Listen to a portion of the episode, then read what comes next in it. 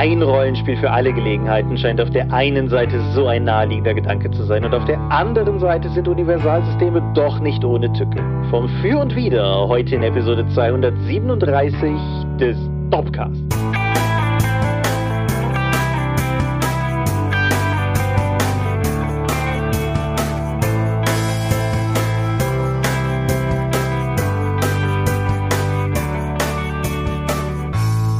Hi und herzlich willkommen zur Episode 237 des Dorpcast. Aber wir haben uns heute versammelt, über Dinge zu reden, die mit Rollenspiel zu tun haben. Und wenn ich wir sage, dann meine ich zum einen dich. Michael Skorpia-Mingers, guten Abend. So, dann mich, Thomas Michalski. Hoi. Und worüber reden wir heute? Rollenspiel-Universalsysteme. Genau. Klingt mal wieder wie so ein Thema, das wir schon längst hätten haben sollen. Und von dem wir jetzt inständig hoffen, dass wir es noch nicht hatten. Ansonsten werden uns unsere Zuhörenden ja sicher darüber informieren. Genau, besonders eine davon. Aber bevor wir dazu kommen, so die üblichen Schritte, die sie durchlaufen. Der erste davon ist wie immer der Blick zurück, also sprich die Feedback-Schleife. Hast du irgendetwas zur letzten Folge aufgeschnappt, gelesen, gehört, was in irgendeiner Form erwähnenswert scheint? Nö, du hast dich ja in den Kommentaren da schon verausgabt. Ja, also, beziehungsweise so richtig, richtig viel gab es da ja auch nicht. Insofern, nee, danke auf jeden Fall für das Feedback. Was wir durchaus an ein paar Stellen bekommen haben, sind einfach äh, pauschale, ey, schön, dass ihr wieder da seid. Nachrichten nach der Pause, das hat auf jeden Fall gut getan. Aber genau, inhaltlich haben wir da, glaube ich, nicht sonderlich viel, was jetzt irgendwie hier nochmal aufgewärmt werden sollte. Aber wo wir schon von Aufwärmen sprechen. Es ist der 2.2.1999. Das große Krabbeln dominiert an der deutschen Kinokasse. Big Big World von Emilia liegt vor Wish von Oli P. in den Singlecharts. Und Vergangenheits-Ich sitzt an seinem Schreibtisch und lädt die Dorp ins Netz in ihrer frühesten türkisen Schönheit. 3D gerenderte Logos, ja? 3D gerendert ist gut, das waren Word Arts. Ja. ja, genau. Aber das bedeutet, wenn diese Folge online ist, bereits seit ein paar Tagen, ist die Dorp 25 Jahre alt. Wir machen das seit einem Vierteljahrhundert. Alleine dieser Podcast sind ja zehn davon. Ja, absurd, oder? Ja. Also. Schon ein guter Teil unseres Lebens. Ja, ja, auf jeden Fall. Müssen ein ganzes Stück älter werden, bis ich behaupten kann, das ist die Hälfte meines Lebens. Also, das ist, ja, ja. Auf jeden Fall, das ist, das ist so. Und wie jedes Jahr feiern wir das nicht besonders brutal und, und umfangreich. Aber ein paar Dinge sollen schon passieren. Das eine davon ist ein Download, der bis dahin hoffentlich auf der Dorp online ist. Eine dieser Savage Worlds Kurzgeschichten von, also nicht Kurzgeschichten, sondern diese, diese kurzen Sachen von, von Markus Heinen. Savage Worlds Encounters heißt das Ganze. Und mhm. da ist der vierte von gerade in Arbeit. Und die Chancen stehen eigentlich ziemlich gut, dass der auch fertig sein wird, bis diese Folge hier online geht. Plan ist, dass der am Freitag, also am Jubiläumstag online geht. Und der silberne Schrecken ist es, meine ich. Okay, habe ich ja schon ein Regellektorat gemacht? Weiß ich nicht. Steht so viel von dem Impressum. Gott, wie lange ist das denn her dann? Ja, der, der, ist, der ist schon eine ganze Weile irgendwo in der Pipeline gewesen, aber der silberne Terror, mein Fehler, der silberne Terror. Und ja, genau. Also, wie gesagt, das, das Ding ist auf jeden Fall bis dahin hoffentlich online. Und die zweite Sache, die wir hoffentlich bis dahin am Start haben, ist ein neues Get-Shirts-Motiv, nämlich 25 Jahre Dorp. Mhm. Das liegt bei dir. Ja, das gibst du mir einfach und dann lade ich das hoch. Genau. Also das Design gibt's ja schon, das hast du bei uns intern auf dem Discord ja schon gesehen. Aber so, was haben wir denn sonst noch? Der Tom ist fleißig. Oh ja, Tom hat es jetzt sich zur Aufgabe gesetzt, nach und nach die alten Dorpcast-Episoden auf die neue, also die aktuelle Dorp-Seite zu transferieren. Das ist, also Tom macht das mit mehr Akribie, als ich es persönlich getan hätte. Das meine ich, das ist, da steckt kein Vorwurf drin, kein versteckter. Tom checkt die Links unter allen Folgen aus den Show Notes aktualisiert sie womöglich, ergänzt Hinweise, wenn wir auf Sachen referieren, die online einfach nicht mehr existieren oder setzt Internet Wayback Machine Links, wo das zumindest ein praktikabler Weg ist. Also er macht das, macht das mit sehr viel Hingabe. Er, wir haben ja seit der neuen Webseite haben wir ja auch jeweils eine Folgengrafik, die baut er auch jeweils noch für die alten Folgen. Und ja, wer sich gefragt hat, warum das 100 Jahre auf sich hat warten lassen, dass wir endlich alle Folgen umziehen, Darum, um es mit der gebotenen Sorgfalt zu machen, brauchte das einfach mal Zeit. Tom hat sie gerade und insofern ganz riesiger großer Dank unsererseits mhm. dafür, dass Tom das gerade auf sich nimmt. Außerdem haben wir jetzt einen Server gewechselt. Genau, wir haben einen Server gewechselt. Wir waren ja, wir waren jetzt zwischendrin mal offline, wie die einen oder anderen Nutzer gemerkt haben, aber jetzt haben wir einen neuen Server. Der kostet mehr, aber ist auch besser, wie das halt so funktioniert. Und ja, Danke an dieser Stelle auch an unsere Patreon-Unterstützer, die es uns möglich machen, einen Server zu bezahlen. Und was im Zuge dieser ganzen Umbaumaßnahmen auch noch aufgetaucht oder aufgefallen ist, du und ich, wir haben 2016 für den Adventskalender des Brettagoge-Podcasts eine zehnminütige Sonderfolge aufgenommen gehabt und unserer Recherche nach scheint die nicht mehr online zu sein. Ich war auch damit dabei? Ja, ja. Okay. Das, das, ich glaube, das ist eine von denen, die wir bei dir mal irgendwie aufgenommen haben. Der Ton suggeriert das zumindestens. Also, das klingt sehr, als wenn wir beide vor einem Mikro säßen. Egal. Auf jeden Fall. Die ist zwar, soweit wir das recherchieren konnten, nicht mehr beim Brettagoge Podcast online, aber da das so eine Sache war, die wir vorproduziert haben, also wir waren da nicht so sehr zu Gast, sondern wir haben halt was aufgenommen und den reingereicht, hatte ich das noch lokal auf der Platte liegen. Und dementsprechend haben wir die jetzt bei uns mit online gestellt. Nicht, weil wir den Brettagoge Podcast, Link unter dieser Folge der Vollständigkeit halber, also nicht zu der Folge, aber zum Podcast an sich, weil wir denen irgendwie Klicks oder Views stehlen wollen, aber weil wir wollen, dass der Kram weiterhin online verfügbar ist. Und da haben wir das jetzt einfach mal in, in die eigene Hand genommen. Und hm. die Folge ist online. Ich verlinke die ja auch mal drunter, aber wie schon gesagt, das ist ein zehnminütiger hm, Durchmarsch zum Thema äh, neue Weihnachten und neue Vorsätze zum neuen Jahr sind ja guter Anlass, neue Spiele kennenzulernen. So, das war so ein bisschen der, der Gist. Ja. Ich war gestern demonstrieren und fand es toll, Demokratie so zu leben. Richtig, du wolltest auf, auf gelebte Demokratie hinweisen, das stimmt, ja. Ja, war angenehm und motivierend, aber danach war ich auch K.O., weil viele Menschen um mich herum. Das, das zerrt ja immer an mir. Wenigstens gab's ja. danach nur Demo-Döner. Demo-Döner, ach so, ja, ja, okay. Ja. Demo-Geld gab's nicht, also große Enttäuschung. Wurde auch direkt am an Anfang der Demo gesagt, aber wir haben uns danach halt einen Döner gekauft. Ja, selbst, selbst hier im beschaulichen Schleiten in der Eifel gab es eine Versammlung gegen rechts, was mich sehr gefreut hat. Sie lag allerdings mitten im Werktag, weshalb ich nicht selber dahin konnte, aber ja, wer, wer, wer hätte die Hoffnung gehabt, dass unsere Demokratie noch wehrhaft ist? Insofern, ja, coole mhm. Sache das. Gegen Nazi zu sein ist ja eine Selbstverständlichkeit, aber es ist schön. Ich fand es ermutigend zu sehen, dass viele andere Leute das genauso sehen. Ja, ich stimme dem zu und ja, wenn du lieber Hörender, lieber Hörende, ein Nazi bist, dann überleg doch vielleicht nochmal, ob das wirklich eine gute Idee war. Mhm. Und wenn deine Antwort ja ist, dann ist das hier nicht der Podcast für dich. Ja. Genug davon, lass uns über Medien reden. Mhm. Ja, ich habe einen Film geschaut auf Netflix. Es geht um eine bewegende und inspirierende Biografie, nämlich von Weird Al Yankovic.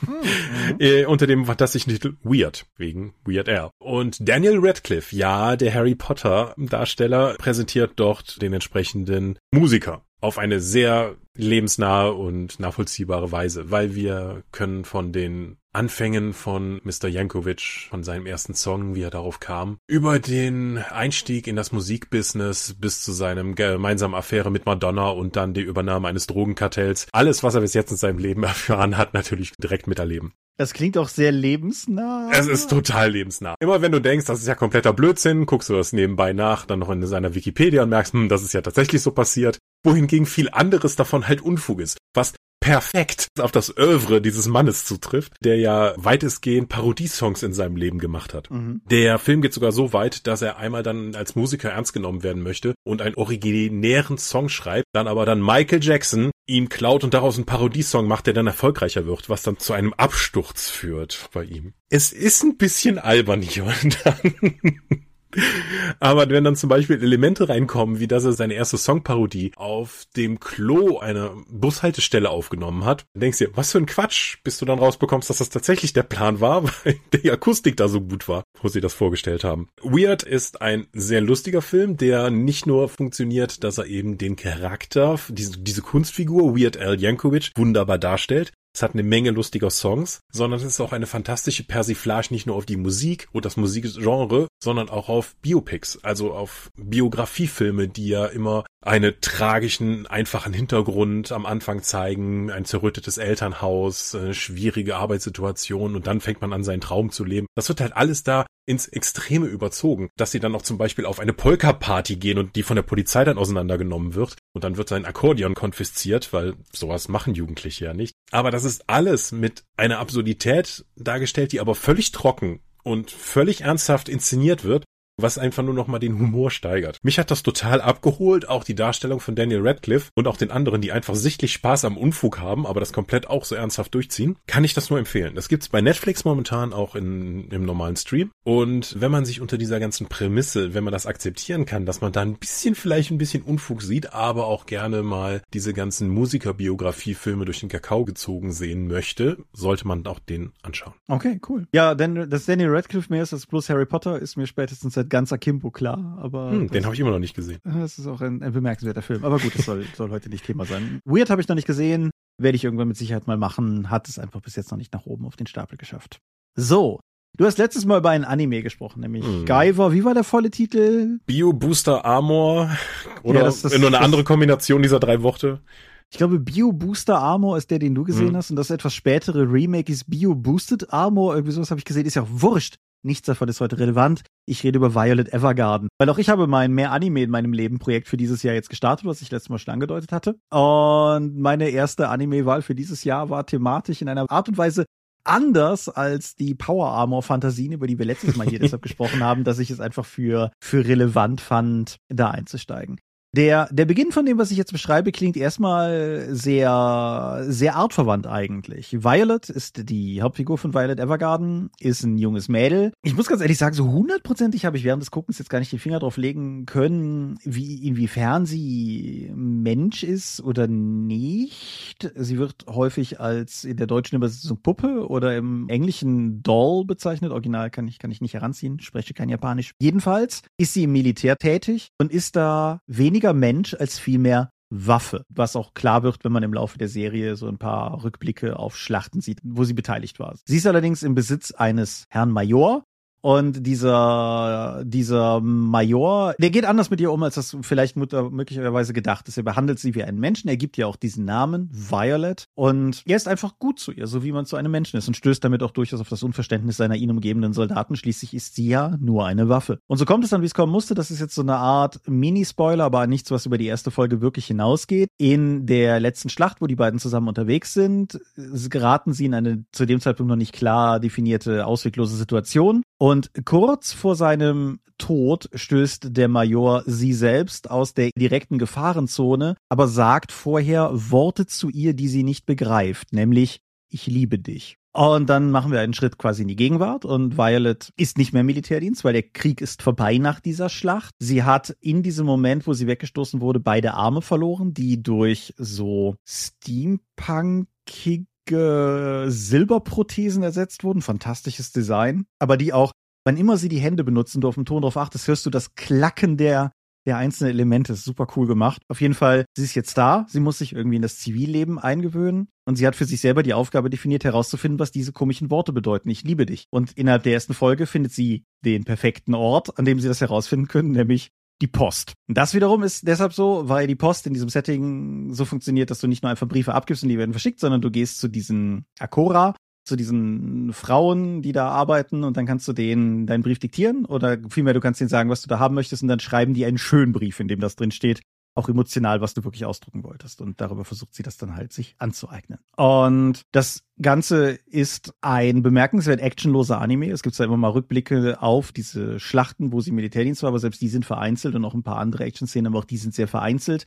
Es geht vor allen Dingen um ihre emotionale Reise. Es geht um ihren Versuch herauszufinden, was diese Gefühle, die der Major gefühlt hat und die sie vielleicht auch irgendwo in sich trägt, was die bedeuten, was es damit überhaupt auf sich hat. Sie muss herausfinden, was sie in einer Welt sein kann, in der ihre ursprüngliche Funktion, nämlich als Waffe auf dem Schlachtfeld, nicht mehr gebraucht oder gewünscht ist. Wann immer sie schreibt, sie schreiben auf Schreibmaschinen und wann immer sie schreibt und ihre Handschuhe auszieht, um zu tippen und ihre, ihre Prothesenarme entblößt werden, wird einmal mehr deutlich, wie sehr der Krieg sie vernarbt und in gewisser Weise zerstört zurückgelassen hat. Und all das ist zunächst mal optisch aber auch von der Musik her unfassbar schön. Diese, das ist einer der, der mit Abstand schönsten Animes, den ich, den ich bewusst je gesehen habe, wo ich in jeder Folge mehrere Sachen gesehen habe, wo ich mir gedacht habe, das müsstest du eigentlich screenshotten und die an die Wand hängen. Also es ist ein wunderschöner Anime. Es ist generell sehr emotional, weil es natürlich ihre Reise ist, hin zu dem Punkt, ihre Emotionen zu begreifen. Es ist auch sehr häufig brutal traurig. Also äh, lang nicht mehr so oft was im Auge gehabt, wie während des, des Guckens der, der Serie, aber äh, dabei nicht, es ist nicht, es ist nicht depressiv traurig. Es sind einfach nur sehr, sehr starke emotionale Schicksale, die im Laufe dieser Serie behandelt werden.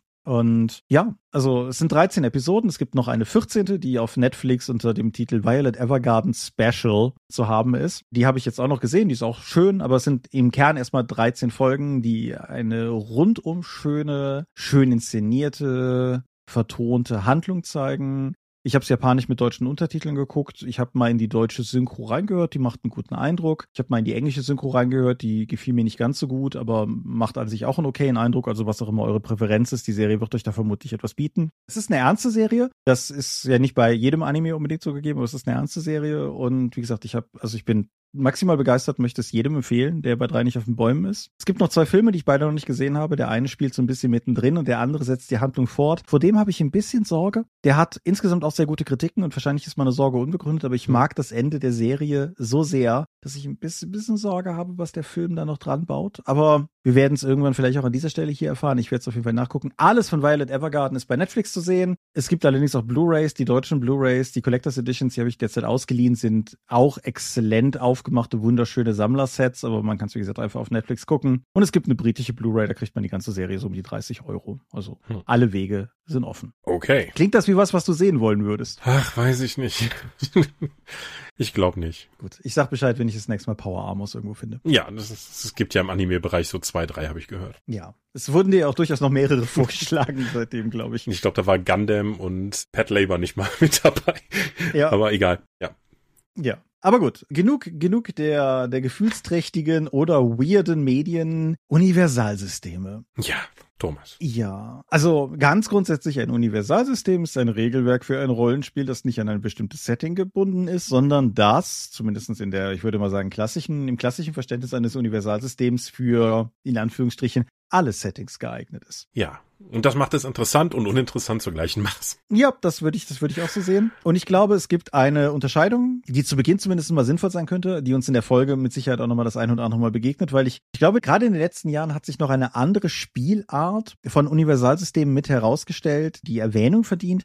Also auf der einen Seite hast du Rollenspiele, die, sagen wir in Anführungsstrichen, für alle Genres und so geeignet sind und das dem Kunden auch in gewisser Weise freistellen, was er damit macht. Ich denke da und ich weiß, dass es nicht für alles immer wirklich passt, aber ich denke dann sowas wie Savage Worlds oder Fate oder GURPS. Mhm. Dinge, wo du ein Grundregelwerk kaufst und danach im Grunde alle Freiheiten haben solltest, was du damit spielst. Es gibt aber, glaube ich, auch nochmal artverwandt Universalsysteme von bestimmten Verlagen in dem Sinne, dass bestimmte Verlage ein bestimmtes Regelwerk für all ihre Spiele verwenden. Sowas wie die Zero Engine bei Free League oder Gumshoe für all diese Arten von Sachen, die bei, bei Pelgrane erscheinen. Und dann gibt es so Systeme, die auf der Schwelle zwischen beiden stehen. Also beispielsweise Basic Roleplaying von Chaosium oder Storyteller von inzwischen Onyx Path werden ja sowohl als Haus-Universalsysteme wie auch als für den Kunden Universalsysteme angeboten. Cortex wäre auch noch so eins. So. Das, das ist, glaube ich, alles, was so ein bisschen in den Begriff Universalsysteme mitschwingt, aber vermutlich in den Details unterschiedliche Geschmacksrichtungen aufweist. Mhm. Du hast gesagt, die sind interessant und uninteressant zugleich. Warum ja. denn? Weil jedes Universalsystem immer mit einem eingebauten, mit einer eingebauten Spielart mitkommt, die, der man sich bewusst wird und die nicht von jedem dieser Systeme direkt mitgetragen und vermittelt wird. Nur weil GURPS sagt, das ist ein Universalsystem, heißt das nicht, dass ich da besonders actionreiche Sachen mitspielen kann. Wenn ich jetzt ein Mech-Kampfsystem gerne hätte, wie Lancer oder Battletech, und das damit abbilden möchte, kann ich das, kann ich mir dafür Fate nehmen? Ja. Kann ich damit interessante Mac-Geschichten erzählen? Oder Mac-Piloten-Geschichten? Ja, wahrscheinlich. Ist es das, was sich vielleicht die Leute, die sagen, lass uns mal Battletech als Rollenspiel spielen und dafür dann Fate benutzen, das, was sie sich vorgestellt haben, glaube ich nicht, weil dieser narrative Fokus halt sehr weit weggeht von dem, was die Systeme auch mechanisch ausgezeichnet hat vorher oder die Settings mit kleinteiligen Kämpfen und Technikdetails, die für die normalen Tabletop-Umsetzungen oder Rollenspiel-Umsetzungen sehr wichtig sind, im Universalsystem aber dann verloren gehen. Mhm. Genauso wie wenn ich jetzt sage, ich spiele in Savage Worlds Variante von Aventurien. Leute, die aus dem klassischen DSA-Umfeld kommen, haben ein Bedürfnis damit, ein sehr viel kleingranulierteres System zu bekommen und damit auch ihren Charakter definieren zu können. Ich habe so oft von DSA-Fans gehört, die eben gesagt haben, ja, aber es macht für mich halt einen Unterschied, Heilkunde Wunden zu haben oder Heilkunde Seelen, weil das auch, wie ich meinen Charakter spielen möchte, einen Unterschied macht. Wohingegen du sowas wie Heilkunde Seelen in den meisten Savage World Settings gar nicht brauchen würdest. Mhm. Genauso wie dann einfach dann sagen, eine Verfolgungsjagd in Savage Worlds oder ein Kampf in Savage Worlds abzuwickeln, weil das halt viel weniger Simulation sein möchte und viel mehr so funktioniert, wie man einen Actionfilm guckt, mit fähigen Charakteren, die halt gegen Horden von Gegnern kämpfen. Das kannst du in DSA mit dem DSA-Regelwerk in Aventurien ja ganz anders abbilden, weil es eher ein auf Duelle ausgelegtes Regelsystem hat. Das heißt, das ganze Spielgefühl, wie ich mit der Welt interagiere, mache und was ich mit dem System auch machen möchte, hängt auch davon ab, welches von, von welchen von diesem Regelsystem ich mich eben entscheide. Wenn ich jetzt in Aventurien mit Fate oder Aventurien mit 5e spiele, wird das auch vermutlich sich sehr anders anfühlen. Das auf jeden Fall. Was man auch noch in demselben Zusammenhang sagen kann, ist, dass die Skalierung manchmal auch ein Problem darstellt. Also ich nehme jetzt nochmal, auch wenn es da, sagen wir, den, den Universalbegriff ein bisschen dehnt, aber weil es ein Beispiel ist, was wir im Dorpcast so häufig besprochen haben. Das Storyteller-Storytelling-System ist ein cooles System gewesen, um Vampire darzustellen und ist dann auch in Folge davon ein cooles System gewesen, um Werwölfe darzustellen, um Magie und so weiter. Sprich, das ist die, in Anführungsstrichen, Engine, auf der die World of Darkness läuft. Ich behaupte, und das haben wir im Dorpcast oft genug schon aufgemacht, das Fass, an dem Punkt, an dem sie sich entschieden haben, dieses Fantasy-Asia-Superhelden-Rollenspiel Exalted damit umzusetzen, sind sie an harte Grenzen gestoßen, weil es hat nicht mal das Problem, also Prozentsysteme skalieren bekanntermaßen sehr schlecht nach oben, weil ab 100 Prozent ist einfach dicht. Aber obwohl es ein nach oben offenes Poolsystem ist, ist darin genau auch die Problematik gewesen, weil die, die Werte für Exalted, also für diejenigen, die tatsächlich die coolen Kräfte besitzen, also die, diese Superhelden-Geschmacksrichtung Exalted, die haben plötzlich Pools erreicht, die ein System, das mit Vampiren durchaus gut und fluffig funktioniert hat, am Spiel sich zur Hölle hat werden lassen, weil als dieses System damals gebaut wurde, niemand in Erwägung gezogen hat, dass Pools mit 30 plus Würfeln ein Szenario sind, das auftreten könnte. Aber Exalted, aber, aber hallo. Hm. Ja, und das, das Problem, denke ich, sehr verwandt mit dem, was du gerade beschrieben hast. Hm. Und eine Idee von Universalsystemen, glaube ich, ist häufig auch, dass man dann halt nur ein System lernt und dann sagen kann, wir hopfen dann einfach ins nächste Setting rein. Das ist bei Savage Worlds hier durchaus eine Idee. Aber wir müssen kein neues Regelsystem lernen, sondern höchstens zwei, drei neue Setting-Regeln und vielleicht ein paar neue Talente, die die Charaktere bekommen und neue spielbare Völker. Mhm. Ja, aber ich glaube, dass das nicht funktioniert eben aus dem genannten Gedanken hinaus, dass man mit jedem neuen Regelsystem auch einen neuen dedizierten Spielstil mitbekommt. Ja, also zum einen, ah, ich, ich weiß gar nicht, ob das überhaupt stimmt. Also ja, das ist ein Gedanke. Ich habe das auch als Pro-Punkt aufgeschrieben. Ich habe das hier bei mir in den Notizen nichts neu lernen müssen aufgeschrieben, weil, mhm. ne, klar. Und ich glaube, dass das bei manchen Systemen auch wahrer ist als bei anderen. Also meine Erfahrung mit Fade in die Richtung zum Beispiel ist eine, wo es im Großen und Ganzen wahr ist, weil Fade eine so hohe Abstraktionsebene erreicht. Und das meine ich in dem Zusammenhang jetzt gerade wertfrei und an sich eigentlich auch immer eher wohlwollend. Aber trotzdem, Fade ist auf eine Art und Weise abstrahiert, dass das kein so großes Problem darstellt. Aber als jemand, der genug, also ich habe mehr oder weniger hintereinander weg Mutantia Null und Forbidden Lands und Tales from the Loop und Alien gespielt, die alle auf der Year Zero Engine basieren. Und wir sind von Trail of Cthulhu recht nahtlos zu Knights Black Agents rübergewandert, die beide auf Gumshoe basieren. Und ja, nee, wir haben nicht neu lernen müssen, wie die Spiele grundsätzlich funktionieren. Das ist schon richtig, aber wir haben uns so oft verzettelt, weil sie sich dann in Details doch unterscheiden. Mhm. Und das dann auf die Kette zu kriegen, so wie war das nochmal hier würfeln? Nee, warte, das haben wir letztes Mal so gewürfelt. Nee, wie war das nochmal so, das, das ist, das ist auch nicht einfach. Ja, Spieleentwickler können das nachvollziehen, wenn man dann irgendwie vor seinem releaseden Spiel steht und gar nicht mehr weiß, weil man hat 20 verschiedene Fassungen des Spiels im Kopf und weiß gar nicht mehr, wie das am Ende jetzt war. Die maximale Inkonsistenz, die die 1 bis 6 Freunde über zwei Editionen hinweg in der Benutzung ihrer Fleißkärtchen hatten, sprechen dafür. Und das, das war, das, das war ja nur ein eines System, das auf nichts anderem aufbaute. Aber ja, natürlich, das, ja, ja. Auf der anderen Seite kannst du natürlich gerade als Spieldesigner auch sagen, es ist natürlich in gewisser Weise auch reizvoll, wenn du jetzt mehr so der Weltenschöpfer bist, hm. dass du dir nicht zu jedem Spiel ein neues Regelwerk aus dem Hut ziehen musst, wenn du erstmal das Universalmittel deiner Wahl gefunden hast. Und ich denke, da wirst du dich auch mit identifizieren können, Herr Savage Worlds hier. Ja. Es ist auch nett, dass man etwas hat, worauf man einfach verlässlich bauen kann und nicht jedes Mal wieder auf die Suche gehen muss nach einem Regelgerüst für das neue Projekt, oder? Hm. Ja, zumindest wenn man ähnlichen Spielziel auch anstreben möchte. Also Mystics of Gaia ist ja auch kein Savage Savage Worlds Setting geworden. Korrekt. Weil wir einfach gesagt haben, dass das passt uns nicht so das, was wir eigentlich damit erreichen wollen. Mhm. Ja, aber ich finde es schade, dass damals, als die Gentleman's Edition bei Prometheus Games von Savage Worlds erschienen ist, hatten sie ja durchaus mit dem Weltenkompass und Woodruff durchaus die Idee, so ein Weltenhopper-Setting aller Sliders zu machen, nur halt durch verschiedene Settings, also nochmal stärker als die Sliders Fernsehserie, wenn wir nochmal sagen möchten, wie alt wir sind. und das, glaube ich, wäre auch noch durchaus interessant, dass du halt immer nur so sozusagen die Episode der Woche spielst und dann wieder das Setting wechselst aber die Charaktere konsistent bleiben. Vielleicht auch mit einer übergeordneten Idee. Wir haben ja noch sogar noch diese Savage Worlds Idee mit Ape da im Hinterkopf, die, für die Markus ja auch schon mal was gezeichnet hat, mhm. die das ja zum Beispiel auch umsetzen würde. Die Ape, die Alien-Bekämpfungseinheit, wo man unter Abraham Lincoln mit verschiedenen anderen wichtigen Persönlichkeiten der Zeit eine interstellare Bedrohung aufhalten muss. Also es ist quasi Dr. Wu mit mehr Kämpfen. Ja, klar. Und man spielt die ganze Zeit Persönlichkeiten.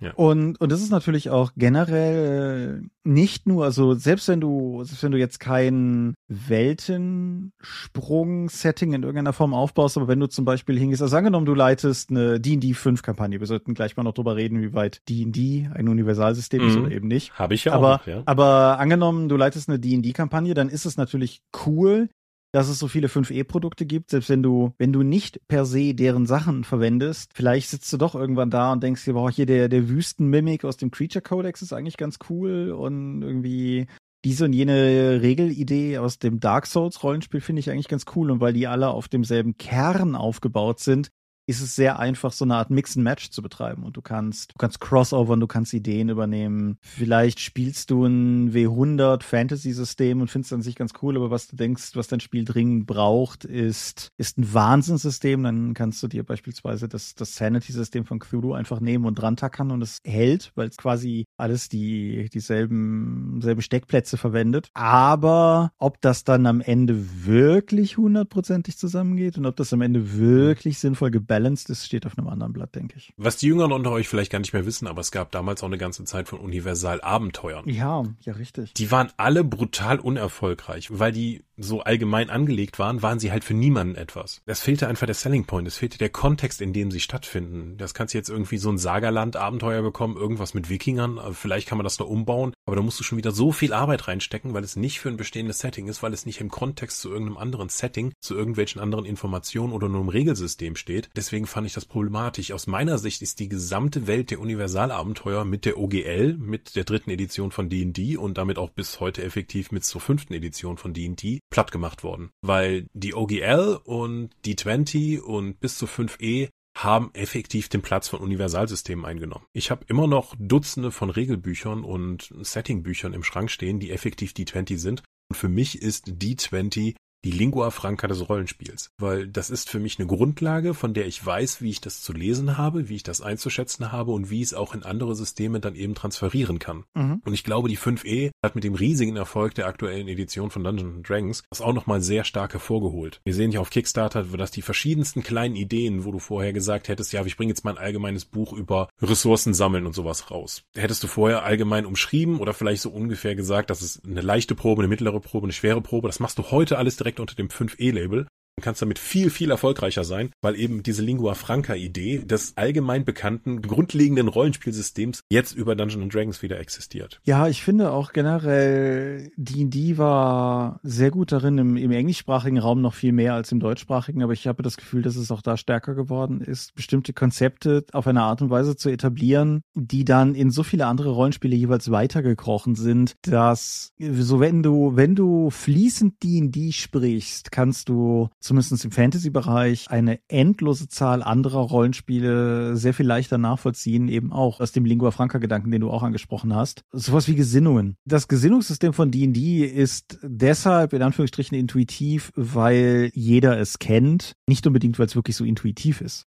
Aber, mhm. aber es ist einfach eine Form von rollenspielübergreifendem kulturellen Gedächtnis mehr oder weniger, mhm. dass die einfach dabei hilft, irgendwas zuzuordnen. Ja, und ich finde so ein bisschen auch wie, also das ist nicht, es ist nicht alles hundertprozentig D&D. Ich behaupte, dass MMOs durch ein paar, zum Beispiel wie hier so äh, Tank und so weiter, ein paar Begriffe nochmal stark gemacht hat, die, die mir zumindest aus dem Tabletop-Rollenspielbereich vorher nicht so bekannt waren. Aber selbst wenn, wenn ich immer mal wieder höre, dass Leute auch so ein bisschen die Nase rümpfen über bestimmte Konzepte von die die beispielsweise die Klassengebundenheit von Leuten, die eher aus Bausystemen kommen oder oder eben die Gesinnung von Leuten, die es irgendwie pappnasig finden, dass einer irgendwie rechtschaffen neutral sein kann oder sowas. Aber wie mit jeder in Anführungsstrichen guten Fachsprache schafft es einen gemeinsamen Verständigungsraum und ja, das, das Bild von dir mit dem kulturellen Gedächtnis finde ich eigentlich ganz gut. Es macht es so viel einfacher, über bestimmte Dinge zu reden. Ja, Dinge benennen zu können, gibt einem ja Macht über sie. Mhm. Das ist halt ein bekannter Begriff. Also nicht nur, weil es das fantastische Magiekonzept hinter Earthdawn ist, dass man einfach durch Namensgebung Sachen eine Struktur geben kann. Es hilft ja auch wahnsinnig in einem Gespräch einfach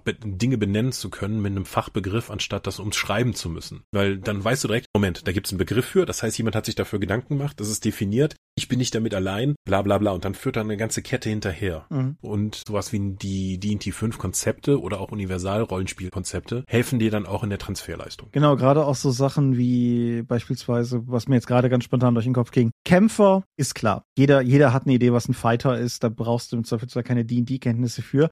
Aber beispielsweise der D&D Rogue ist ja schon eine eigenwillige Kreatur. Und trotzdem werden die allermeisten Leute wissen, was gemeint ist, wenn du sagst, das ist so ein Rogue-Charakter. Und da ist auf jeden Fall Kraft drin. Dennoch, würdest du sagen, dass D&D, ist D&D ein Universalsystem? Nein, D&D bricht halt komplett zusammen, sobald du versuchst, in modernes Setting zu übertragen. Ja. Das, das funktioniert halt nicht. Das ist halt schon sehr klar auf mittelalterliche Fantasy gemünzt. Ja. Die 20 Modern Ja, hm. existierte. Das offizielle Cthulhu D20 ist ein Buch, das ich hoch in Ehren halte, aber wegen nichts anderem außer der Illu, in der der große Cthulhu die ikonischen D&D 3 Charaktere zerpflückt. Das ist, ja, man, man merkt ganz schnell, wo das Spiel an seine Grenzen stößt und das ist auch in diesem Fall keinerlei, keinerlei Vorwurf. D&D, D&D macht D&D exzellent. Dass D&D nicht gleichzeitig Eier kochen kann, will ich ihm nicht zum Vorwurf machen. Das ist, Mhm. Es ist jetzt kein Problem, in D&D einfach auch Schusswaffen mit reinzupacken. Dann hast du einfach anstatt einer Handarmbrust eben eine Pistole und beide machen 1 wie 6 Schaden. Boom. Ja. Mit der Pistole kannst du halt länger schießen. Es macht halt mehr Kraft als eine Armbrust und aber darüber hinaus war's das. Aber es fühlt sich für uns halt realer an, irgendwie mit Schwertern aufeinander zu hauen und dann hat man halt Trefferpunkte verloren. Aber voreinander zu stehen und einfach magazinweise in sich reinzuballern. Der Shadowrun-Spieler versteht das. Der kann damit leben. Der würfelt das einfach runter, wenn es nicht gerade die sechste Edition ist. Aber es fühlt sich halt auch schon anders an. hm, über Shadowrun sollten wir hier irgendwann auch noch mal reden, findest du nicht? Ah, Thomas, was für eine fantastische Idee. Ja, ich denke auch. Ich fand, die 20 Star Wars hat in Teilen ganz gut funktioniert, nämlich insbesondere an denen, wo Star Wars eben mehr Fantasy ist. Also, ob Mhm. das jetzt ein Lichtschwert ist oder nicht, ist ja im Prinzip fast egal. Aber da war, ja, ich, ich finde auch die, die Art und Weise, wie, wie Hitpoints etc. bei denen, die aufgebaut sind, ist etwas, was mit Fantasy gut funktioniert und mit dem Rest nicht unbedingt. Aber da wiederum auf der anderen Seite wir ja auch beide wissen, dass egal was die was die harten Indie-Rollenspieler sagen, der Massenmarkt im Rollenspielbereich immer ein Fantasy-orientierter Markt ist, ist das ja. Also vielleicht kann man sagen, D&D ist ein Fantasy-Universalsystem. Hm. Selbst Da kann man drüber streiten, aber ich denke, das, das trifft es vielleicht am besten. Da der Großteil des Marktes aber, wie du schon meintest, halt Fantasy ist, ja, ist das trotzdem immer noch ein guter Teil des Marktes. Ja. Was mir noch einfiel, wir sind da gerade ein bisschen hingesprungen oder weggesprungen vielmehr im Sinne von von D&D Universal-Settings. Ich wüsste von einem noch, das glaube ich immer noch am Markt zu haben ist, nämlich das Schnutenbach bei Manticore. Das Okay, das ist aber auch nur ein Universal-Setting, weil es halt keine Warhammer Fan-Lizenz gibt, oder? Hat sich das davon wegentwickelt? Das weiß ich tatsächlich nicht. Ich will da also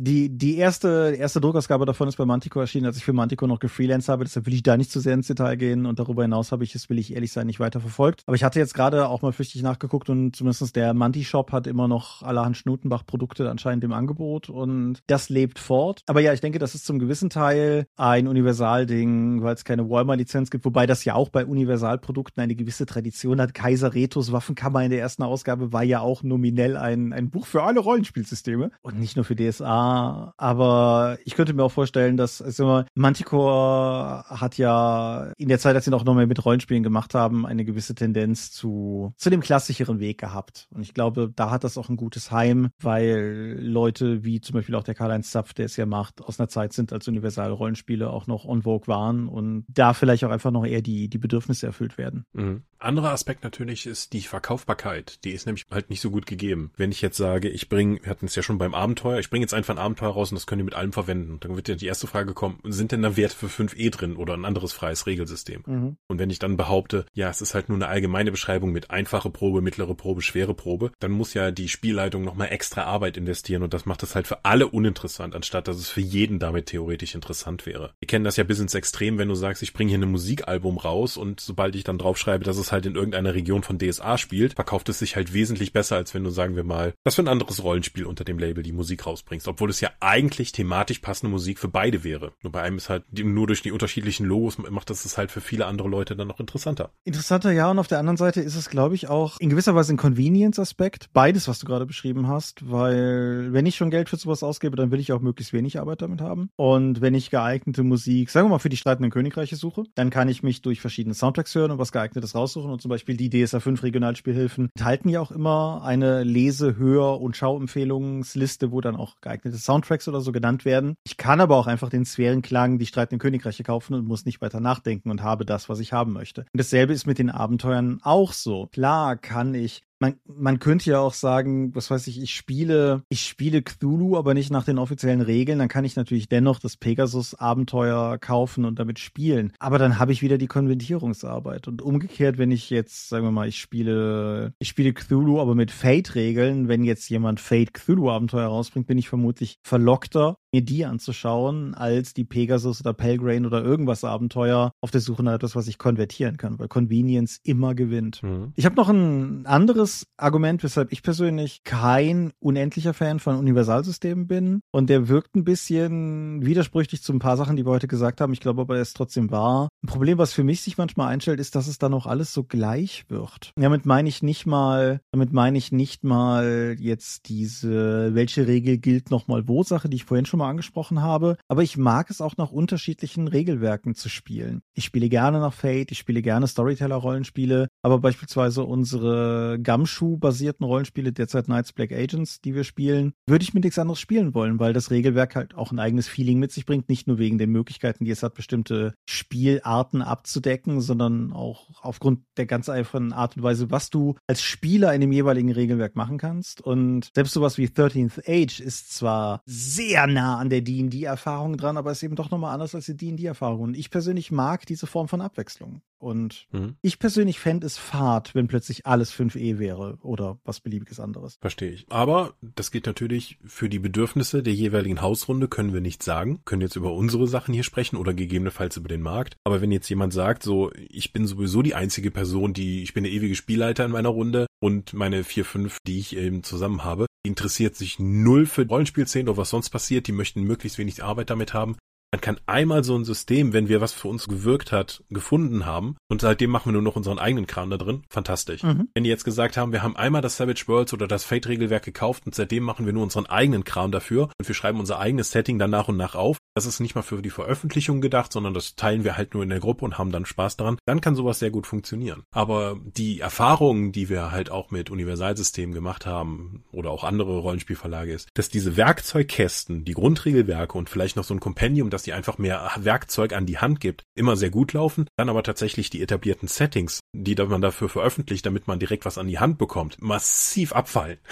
Das heißt, mhm. vielleicht ist das einfach auch ein Bedürfnis von Leuten, die eben nicht diesen Convenience-Faktor eines fertigen Produktes haben wollen, sondern eben diese Werkzeugkasten auch nutzen möchten, um ihre eigene Kreativität in einer gewissen Rahmen dann ausleben zu können. Gut, es ist zwei, zwei Dinge spielen da rein. Die eine Frage ist natürlich, wie viel Supplements so der durchschnittliche Rollenspieler wirklich braucht oder auch nicht. Und viele heutige Regelwerke sind ja bereits sehr vollständig und vielleicht reicht es einfach, was im Grundbuch ist. Vielleicht ist die Detailtiefe des Settings auf einer ganz anderen Achse nochmal was, was die Leute gar nicht interessiert. Aber das, das weiß man natürlich nicht und vielleicht, also ich gehe immer noch davon aus, dass viele Rollenspiele, die gekauft werden, am Ende des Tages auch gar nicht gekauft und gespielt werden, sondern vor allen Dingen gekauft und dann gelesen oder gesammelt werden. Das, das sind alles nochmal so, so verschiedene Variablen. Hast du aber gerade gesagt, das hat mir auch noch einen anderen Gedanken in den Kopf gebracht, was natürlich auch einfach sein kann, Vielleicht habe ich Bock, ein, ein bestimmtes Setting zu bespielen. Irgendwie sowas wie, wie zum Beispiel Shadowrun oder irgendeins dieser Freak-Systeme vergangener Jahre, Secrets of the Rand, Tribe 8, keine Ahnung, irgendwas aus der Zeit. Aber ich habe keinen Bock auf deren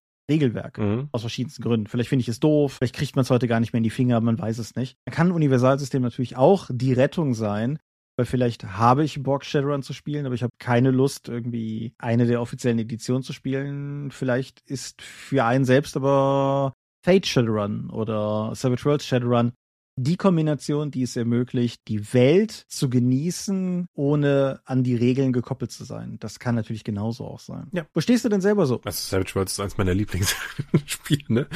Ohne dediziertes Setting dazu. Deswegen fände ich es jetzt schwer, insgesamt Universalrollenspiele zu verdammen. Aber ja, was waren meine letzten Kampagnen? D&D 5 und Savage Worlds. Allerdings auch Hexen. und das ist ja nun auch was Zusammenhängendes. Ja, Universalrollenspiele erfüllen auf jeden Fall eine Nische in unseren Bedürfnissen im Rollenspielmarkt. Ich glaube, dass diese Nische inzwischen weniger von Universal-Supplements bedient wird, auch wenn es gerade im Indie-Bereich oder im Self-Publisher-Bereich da immer noch welche gibt, die das nachdrücken. Mhm. Aber ich glaube, da gibt's halt ein paar etablierte Größen. Bis jetzt sehe ich noch nicht, dass da jemand Neues sich breit macht, weil man braucht ja diese Vernetzungseffekte, dass andere Leute dann auch dieses Freie benutzen. Das kann ja auch mal dann irgendwann durch so ein Grassroot-Movement, gibt's dafür einen deutschen Begriff? Powered by the Apocalypse und so weiter, dass das einfach sich nach und nach aus der Indie-Szene dann aufbaut und durch ganz viele Spiele dann verbreitet, sodass einfach durch die interessanten Settings oder die interessanten Ideen, die dahinter stecken, plötzlich auch andere darauf zugreifen. Ich denke, sie haben ihren Platz, aber sie sind immer noch eine Nische in der Nische. Ja. Die meisten Leute werden weiterhin auf die etablierte Kombination aus Setting und Regelwerk setzen und die passenden Publikationen dazu.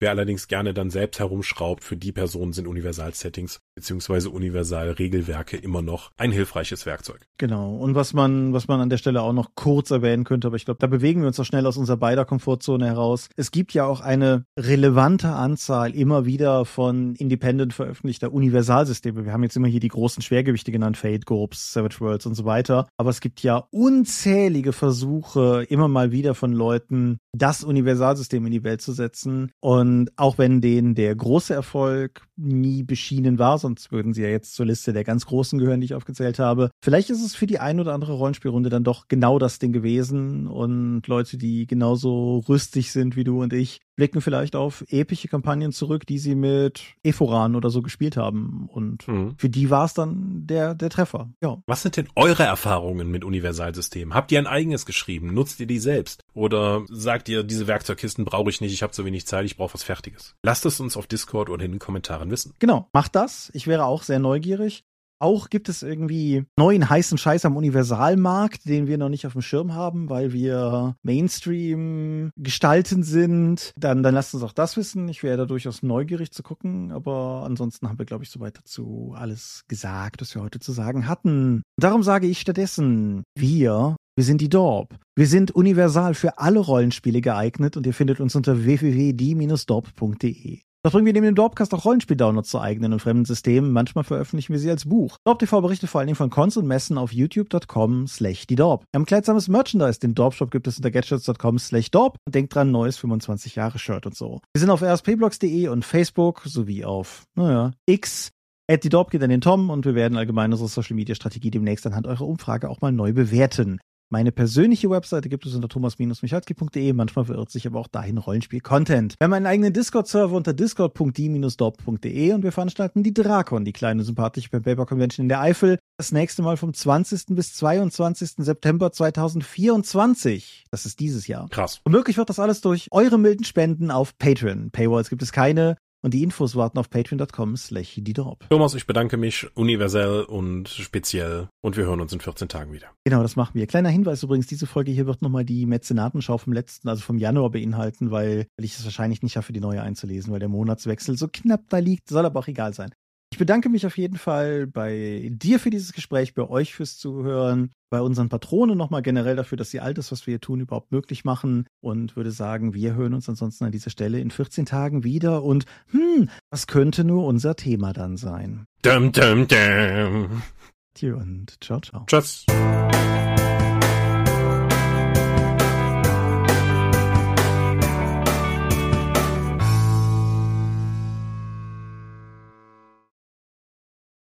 Ich fand, das lief gut. Ja. Ja. Die Leute werden es hassen. Sollen sie. Können sie uns ja dann nächstes Jahr eine Umfrage wissen lassen. Genau, runter auf 4,4. Nein, aber ich, ich fand, das, das war. Ich hatte, ich hatte das Gefühl, wir haben alles gut unterbekommen und ich habe ja immer meine Notizen vor mir und ich hatte das Gefühl, dass ich recht gleichmäßig immer wieder Dinge abgehakt habe. Das, das nehme ich mal als hm. gutes Zeichen, dass wir recht. Ich hatte abends immer das Gefühl, dass wir uns wiederholen, aber mh, hm, naja, dann würde es uns später schon sagen. Das ist kein, das ist kein Fehler, das ist Didaktik. Ach so. Und, hm. Und ich drücke mal ganz didaktisch auf Stopp.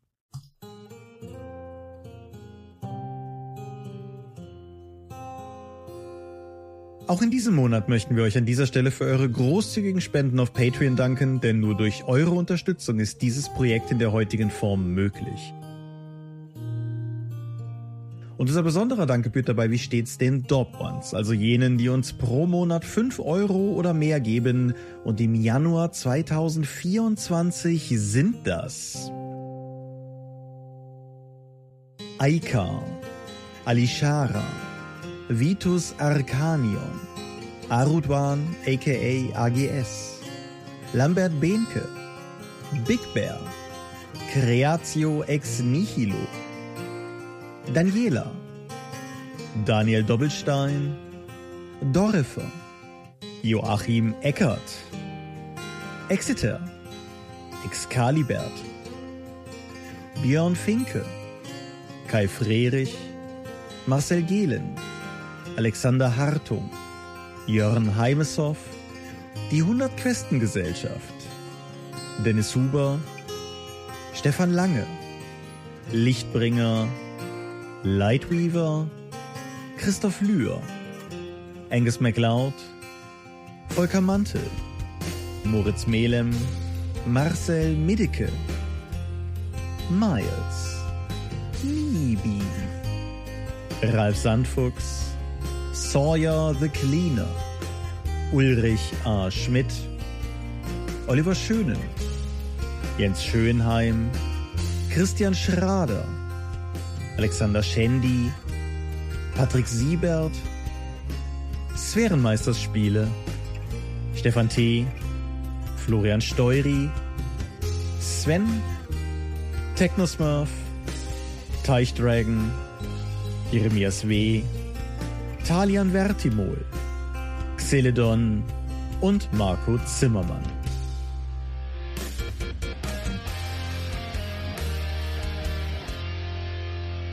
Danke, dass ihr uns freiwillig ohne Paywall und Auflagen so tatkräftig unterstützt, einfach weil ihr es könnt. Danke.